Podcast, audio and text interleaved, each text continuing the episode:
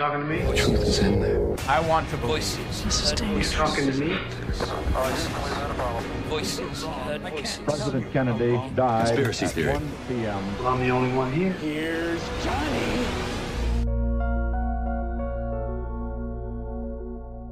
O descobrimento do arquipélago dos Açores é uma das questões mais controversas da história da navegação portuguesa do século XV. Existem várias teorias sobre este facto. Algumas delas referem que as ilhas de São Miguel, Santa Maria e Terceira foram descobertas por marinheiros ao serviço do infante do Henrique, mas não há qualquer documento escrito que por si só comprove este facto. Por outro lado, algumas teses mais arrojadas consideram que a descoberta das primeiras ilhas ocorreu no tempo de Dom Afonso IV e que as viagens feitas no tempo de Dom Henrique não passaram de meros reconhecimentos. O que se tem como certo é que Gonçalo Velho chegou à ilha de Santa Maria em 1431. Uma carta do infante Dom Henrique, datada de 2 de julho de 1439, ao seu irmão Dom Pedro, é a primeira referência sobre a exploração do arquipélago. Nesta altura, as ilhas das Flores e do Corvo ainda não tinham sido descobertas, o que aconteceria apenas por volta de 1450, graças a Diogo de Teive. Atualmente, o arquipélago é composto por nove ilhas: Corvo, Flores, Faial, Graciosa, Pico, São Jorge, Terceira, Santa Maria e São Miguel. Isto é aquilo que se sabe ou que está oficialmente reconhecido. Quem já visitou alguma das ilhas, por certo, ficou deslumbrado não só pela beleza natural de cada uma delas, como também se apaixonou pela gastronomia e, principalmente, pela forma como os açorianos recebem os visitantes. O que talvez não tenha percebido é que existe uma lenda ou mito que atribui a toda a zona a verdadeira localização da Atlântida.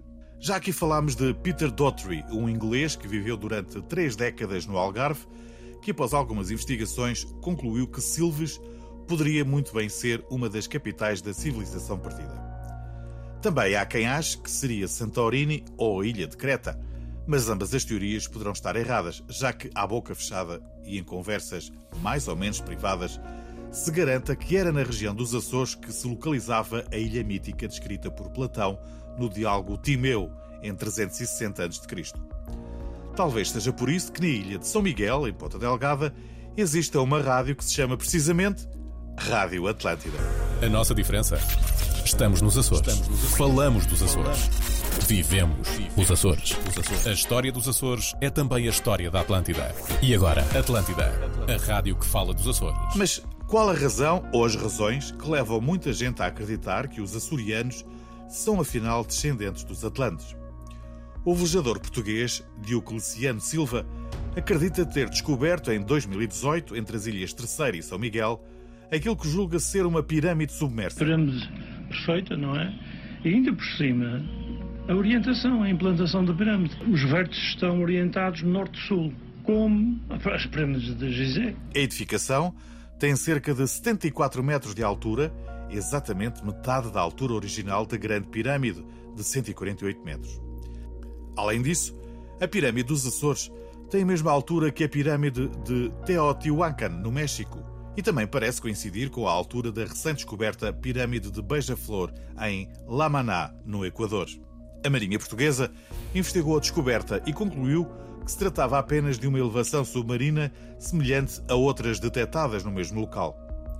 Infelizmente, aquilo que Diocleciano Silva pensava ter descoberto era provavelmente o próprio Banco Dom João de Castro, cujo topo se situa a 13 metros de profundidade e cujo relevo já foi amplamente estudado. é que o radar do senhor fazia interpolações.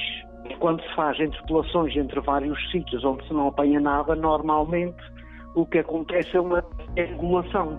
E a triangulação dá um aspecto de triângulo ou pirâmide que o senhor identificou como sendo uma pirâmide submarina. O professor Félix Rodrigues, da Universidade dos Açores, tem uma explicação para o erro em que terá incorrido Diocleciano Silva.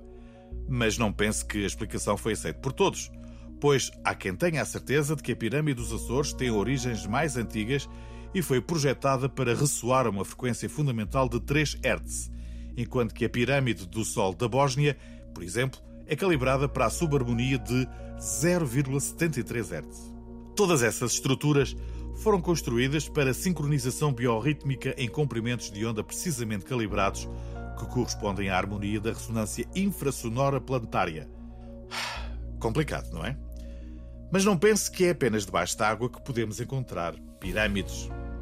Os maroiços são já um dos ex-libris de todo o arquipélago. São estruturas em pedra, típicas, ou seja, pela tipologia, podíamos dizer que elas se assemelham uh, às construções piramidais uh, do, do, norte da Península Ibérica, nomeadamente da Galiza, cuja explicação etnográfica é que se tratam de montes de pedra que uh, serviram para arrumar os campos.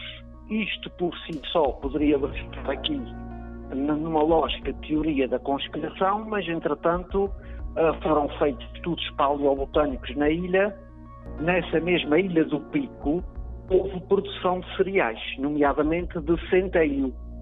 E também se encontraram fungos que só aparecem em fezes de mamíferos, nomeadamente bovinos ou caprinos.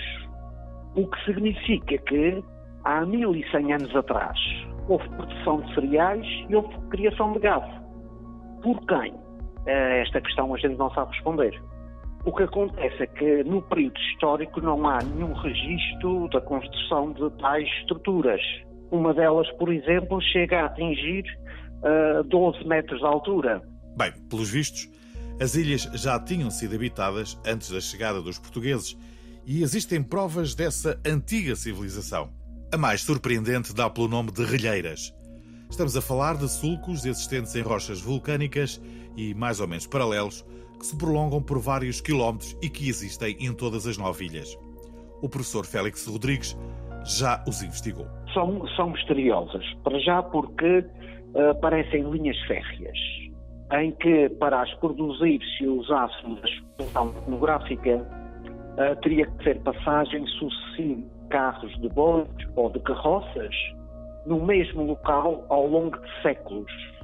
Mais do que isto é difícil dizer, exceto constatar que esses sulcos existem em todas as ilhas dos Açores, mas também existem no território continental português, nomeadamente em Piógono, uh, existem no sul de Espanha, existem no Mediterrâneo e existem um pouco espalhadas por todo o mundo. Mitos e lendas à parte, o que é certo e sabido é que os Açores merecem a sua visita.